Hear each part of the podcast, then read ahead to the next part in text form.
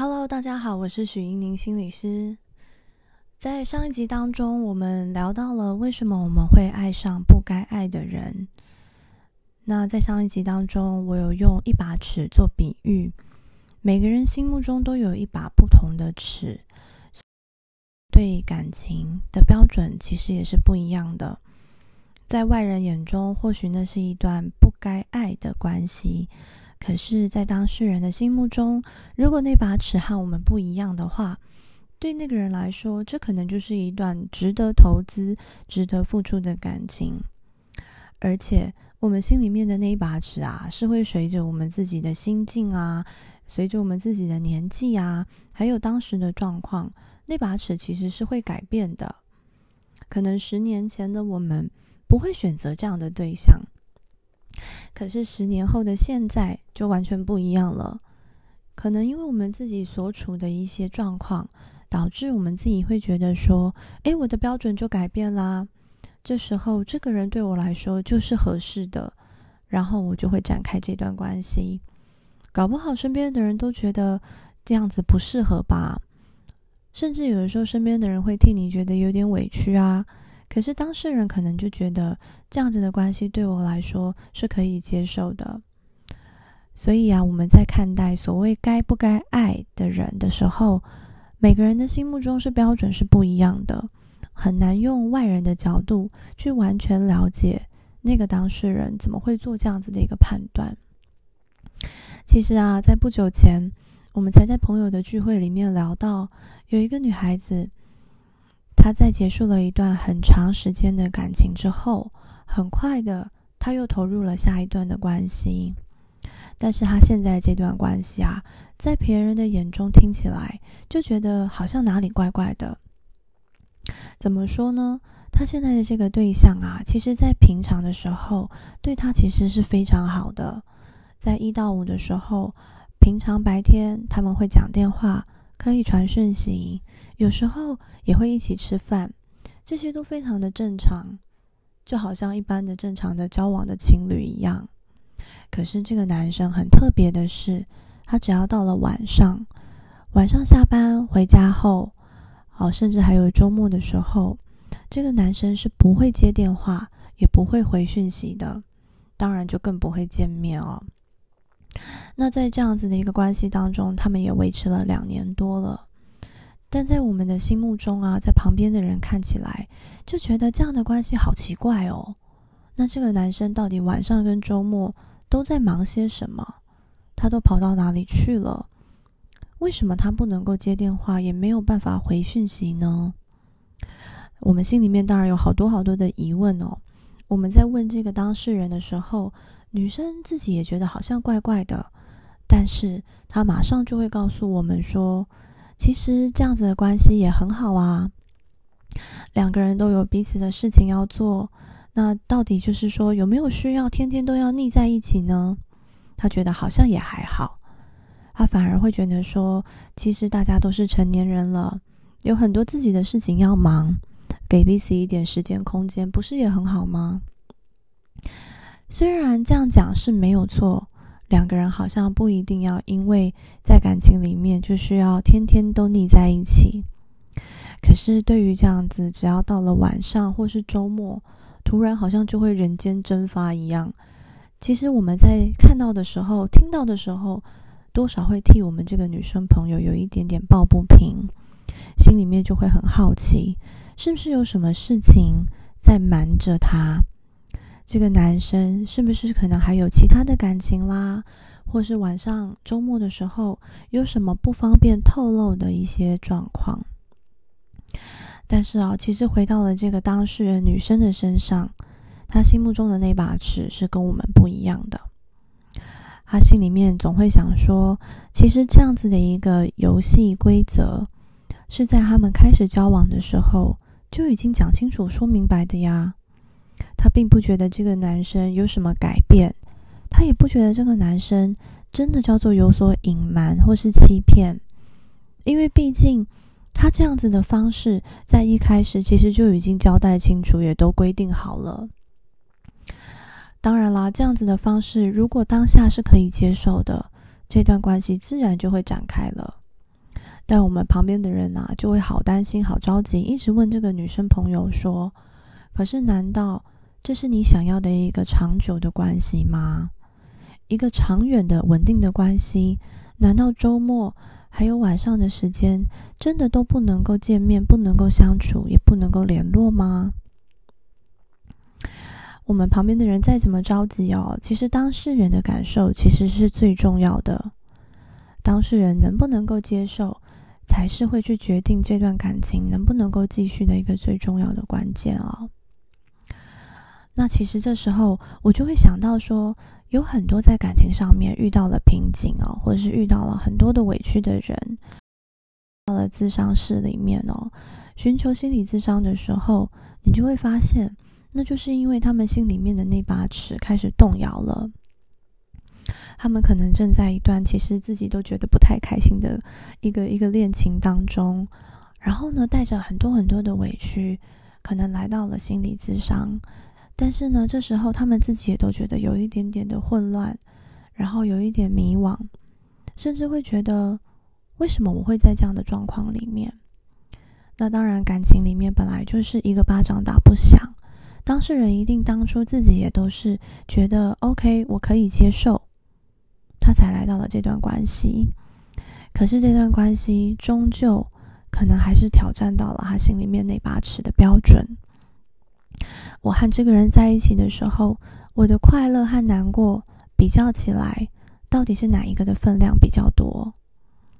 可能之前在热恋的时候，在刚开始的时候。觉得这段关系带给我的快乐是比较多的，结果经过了一段时间，可能慢慢的也开始看到了这段关系带给自己的不快乐啦，带给自己的委屈啦，渐渐的开始浮现出来，然后就会让人开始产生那种非常的混乱的感觉。当你跟对方沟通，当你想要更多的时候，如果对方还是没有办法满足你的话，可能就会开始出现了感情是不是该继续下去的那个挣扎。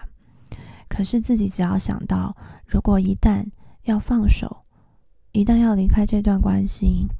那这段关系里面的快乐也一样都会通通的不见。对一般人来说，要能够放弃感情里面的快乐成分哦，其实是一个蛮大的挑战。在这么大的一个心理上的冲突的时候，有时候就会觉得好想要好好的搞清楚，真的是我自己太在意了吗？对方其实对我还不错啊，我是不是应该好好珍惜呢？我是不是不应该再要求更多呢？在这样子的一个矛盾和冲突之下哦，有时候对于哦比较不适合的感情，想要放手，却又没有办法放手。这样子的矛盾哦，常常就会困扰着很多的人哦。我之前有听过有那种在国外啊，或者在异地啊，长时间工作的人，有时候因为在那个心境之下，可能在国外辛苦的工作，然后在那边人生地不熟的，有时候其实在当地哦，想要交往的对象，可能跟自己原本以前喜欢的对象也是非非常不同的类型。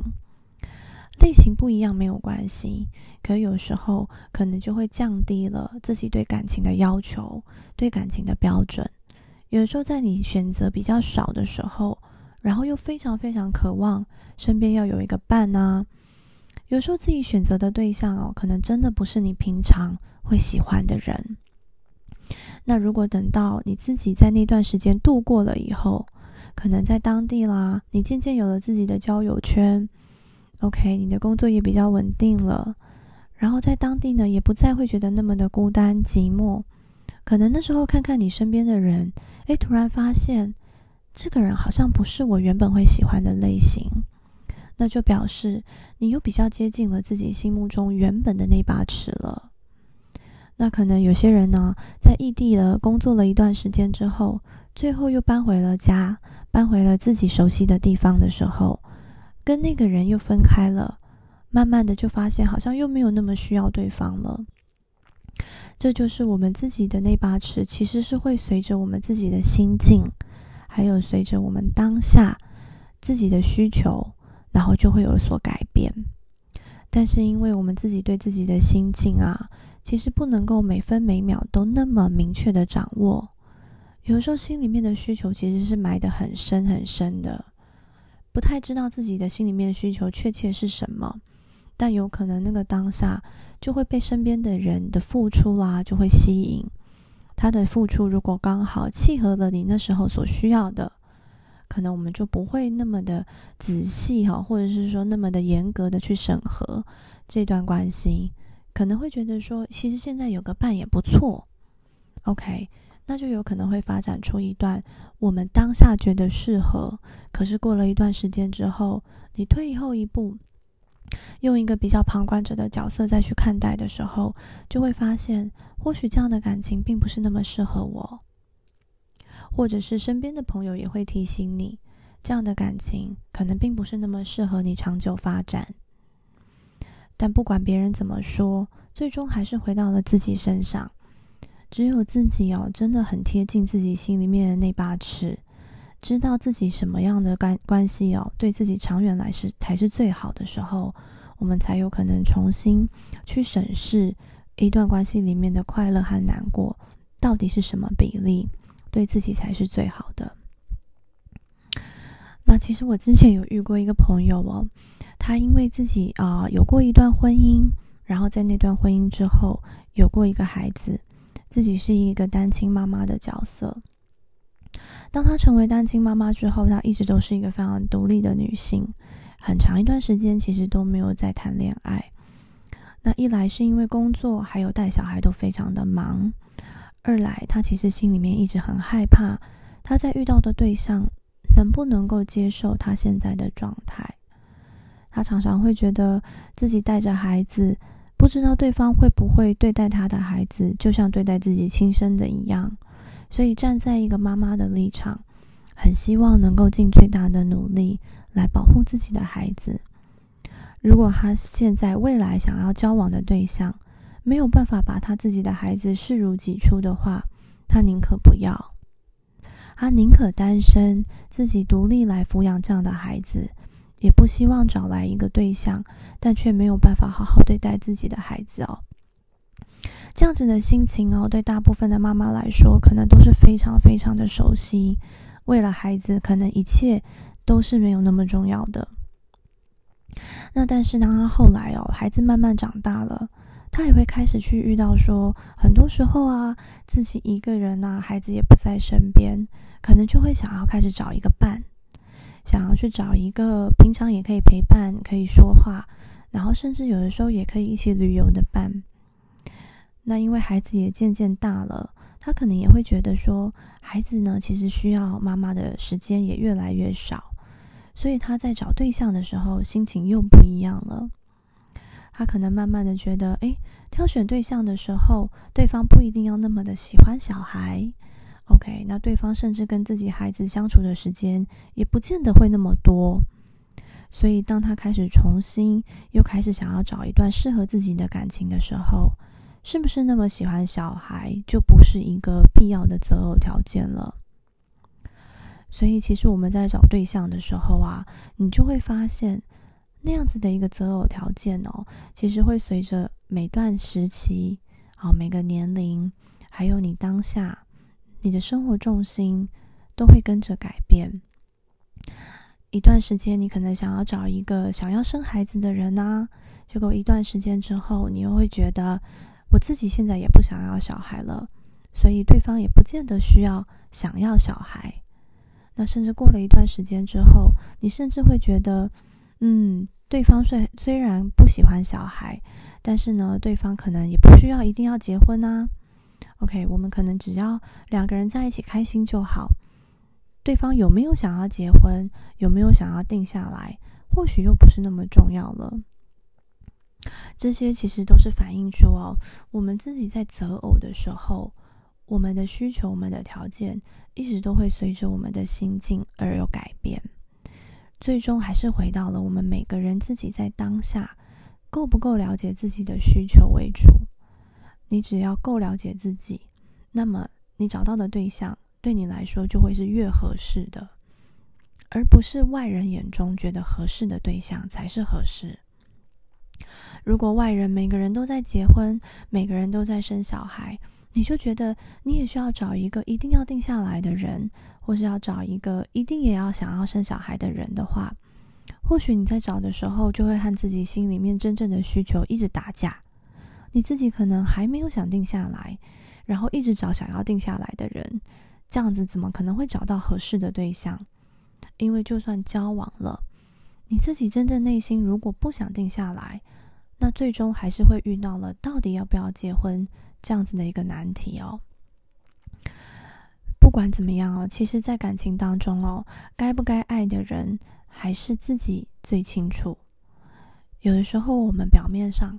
看到别人在聊说该不该爱的对象，或许指的是说对方的身份跟你是不是有一些双重关系？好，可能是不应该爱上你的老师、你的老板、你的同事，甚至是家人、亲戚，或者是说我们常常听到不该爱上的是已经有婚姻的人。但是呢，这个都只是一部分而已，还有一部分不该爱的人。其实是跟你自己的内在需求完全不同的人，不是只有那些身份角色，哈，或者是社会身份是属于不该爱的人，还有的就是，如果你自己想要的跟对方是不一样的，这个其实也可以广泛的来说为是一种不该爱的人，因为这样子的对象在一段的交往之后。可能你们慢慢的还是会浮现出非常多的问题。如果你想要慢慢的存钱，想要置产，想要买房子，可是如果对方他觉得这些都不是那么重要，或许在他自己的考量，在他的经济能力衡量之下，他觉得呢，其实金钱应该用在其他的地方，那么你们终究会遇到这样子的一个非常大的冲突。或者生孩子啦，或者是说和长辈的相处啦，这些其实都是应该要纳做考量的一个部分哦。因为你对自己的需求够了解，你才有办法真正的去判断眼前的这个对象，除了对你好，除了当下的相处很快乐之外，该不该发展出一段长远的关系，其实是非常非常重要的。因为如果我们对感情不是只是图一时的快乐，而我们其实也是渴望一段长远的陪伴的话，其实还是要回到两个人在人生的目标上面，在长久的一个关系的规划上面，是不是有差不多的一个蓝图？越接近，越能够在沟通中找到共识。可是如果越多的分歧，OK，越多的不一样的话，之后的磨合其实就会比较辛苦，因为我们想要去改变另外一个人的想法和期待，其实是非常困难的。这个过程当中，除了要大量的沟通之外，也要想想看，如果沟通的不顺利的话，对方如果有很多的反弹，然后引引发了很多的情绪，这些其实都会影响到自己。到时候要面对这样子的冲突和情绪的人，还是你自己哦。所以，对方现在能够给你的，你如果能接受，那也要考量对方以后能够给你的，是不是也是你能够接受的。之前就有看过一些案例哦，可能啊，一些人他们在交往的初期哦，明明知道对方其实是有其他在交往的对象，那他可能会觉得说，或许交往一段时间之后，对方就会分手吧。对方就会恢复单身了吧？如果是带着这样的期待哦，进入一段关系哦，千万要记得，这样子的期待其实是在当下，你告诉了自己有这样子的可能性。OK，你可能觉得说，我现在交往的这个男生，虽然他有一个女朋友，他也承诺我，他可能在可能一年后啦、两年后啦，啊，可能不用那么久，或许半年后。他就会离开这个女孩子，他就会恢复单身，而且会全心全意的跟我在一起。但是这样子的期待哦，其实是在当下我们所接受到的讯息。可是到了未来那个时间点，会不会发生？其实谁也没把握。对于未来哦，你有越多的不能确定性的时候，你就要知道这段关系的风险其实是越大的。每段关系当然都是有风险的，我们也不能够说一段完全就是看似都是一对一的一个感情里面就会没有风险。可是只要在一开始的时候，你就已经知道还有既定的风险的时候，自己其实就要把这样子的风险纳入考量当中。如果说在过了半年、一年，到了这个男生所承诺的时间点，他都还没有恢复单身的时候，我们自己能不能够做出一个对自己最好的判断和决定，就非常非常考验我们自己的智慧了。因为很多人哦，如果在投入了一段这样子的关系哦，在这么的不公平或是不平等的关系当中，常常会费尽好多好多的力气，想要付出的更多啦，想要对对方更好，为的就是我一定要在那个半年、一年期限到的时候哦。我一定要让这个男生兑现，他一定要能够和对方分手，然后恢复单身，完全全心全意的到我身边来。于是哦，在那个期限到期之前哦，自己可能会想要想尽办法来展现出自己最好的一面，投入的非常多，然后让这个男生的这个承诺哦绝对不会改变。为了要能够证明说自己绝对是对的人。要让那个男生哦知道他的选择是绝对值得的。可是哦，如果我是说如果哦，如果时间到了，那个男生没有办法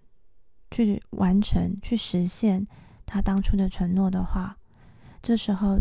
其实对我们来说是更伤的，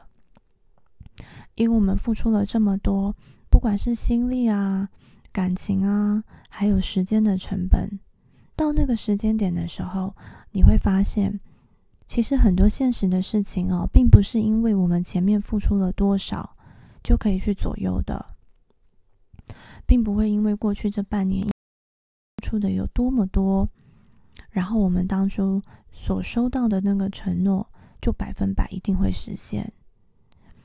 因为我们人啊，之所以就是人哦。我们不是机器人，很多的行为是没有办法完全被预测、完全被规划的。很多承诺到后来没有办法兑现，不管我们再怎么样的强迫他，不管我们用任何的好、任何的坏，我们不管是用什么样子一个方式哦，其实很多事情我们最终都没有办法用我们自己一个人的力量去改变两个人的关系。对方到到最后的时候，他会做出什么样的决定？好，不管对我们来说是好的或是坏的，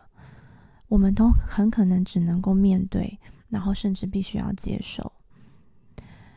我们自己在当下做出的很多的决定哦，其实都没有办法完全的去预测一段关系最后走到结果会不会是我们想要的样子。无论如何，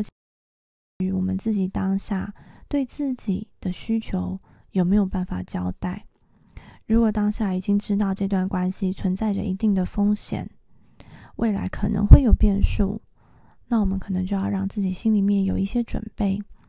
这样子的关系，我要维持多久？这样子并不是非常符合我们自己内心期待的关系。我要我自己维持多久？这个是要跟自己说好的，这个倒不一定是完全两个人共同的一个决定，这是必须要你和你自己说好的一个决定。一旦对方没有办法实现他的诺言，一旦对方不再能够满足你的需求，一旦对方的表现、对方的感觉、对方对待你的方式和当初你想要的。不太一样的时候，那么我们自己要在这样的关系里面维持多久？这是我们每一个人在踏入关系之前都要先和自己说好的一件事情。因为只有我们自己才会知道我们自己的想法、我们自己的需要是什么，而对方没办法满足，对方没办法给我们的时候，我们还要不要继续？我们是要相信自己心里面的那把尺，还是我们是要改变我们自己的那把尺，来符合现在的状况，让自己变得觉得可以接受，或是勉强接受？如果我们自己知道了怎么样的关系对我们来说才是最好的，那么该不该在一起，该不该继续，该不该爱，就会变得更清楚了。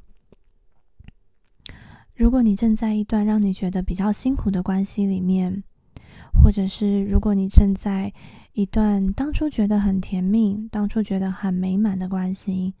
结果走着走着开始觉得辛苦，开始觉得委屈，开始觉得对方变了，开始觉得对方没有照他的话给你你所想要的那样子的一个发展的时候，那就是重新来衡量该不该爱的时候了。如果要放弃一段你觉得不该爱的感情，会觉得说好可惜、好浪费的话，是非常正常的。毕竟我们都在这段关系里面，一定都有所付出。有时候可以透过和身边的人聊一聊，让身边的人能够给你一些建议。因为有的时候，旁边的人反而看得会比你清楚。旁边的人呐，他毕竟不是你。他没有像你前面付出了那么多，所以不会被这些自己的付出成本这样子的因素去干扰决定。他们比较不会因为付出了好多，然后觉得要放手，觉得好可惜哦。反而可以用一个外人的角度，提供你一个或许是比较客观的一个想法。对于该不该爱，自己通常都是有点盲目的。对于该不该继续。自己通常都会保持着一种好可惜的想法。对于该不该断掉，该不该回头，该不该再继续忍耐，这些都非常牵涉到我们自己内在需求的拔河。内在需求通常我们自己都会有一点点的盲目，而且内在需求通常都会在我们自己最脆弱的时候。带我们去一个觉得比较安全的地方，可是那个比较安全的地方可能是逃避，逃避到一个觉得可能不要去想那些不开心的事情啊，不要去冲突啊，不要去吵架呀，不要去想这些有的没的啦，就是带我们到了一个暂时可以比较安全的地方，但是那个暂时可能没有解决问题。可能也没有帮助你面对问题，只是让你暂时觉得可以不要去想这些问题。好，那我们今天就聊到这边喽。关于为什么我们会爱上不该爱的人，还有到底什么样的人是该爱，什么样的人是不该爱，当我们发现了这样子的感情或许不适合，这样的感情开始变得越来越辛苦。越来越多冲突，心里面也越来越多委屈的时候，我们应该要怎么样子来发现，甚至是应该要来怎么样的面对，怎么样来帮助自己找到属于自己适合而且该爱的人？其实我们一路上都有好多好多的功课要做，千万不要忘了自己心里面内在的声音是最重要的。当你觉得好像有点矛盾、有点混乱的时候，也可以停下来。参考一下身边的人的意见，看看外在的人用一个比较客观的角度的时候，他们会不会看到和我们自己不一样的角度？那我们下次再见喽，拜拜。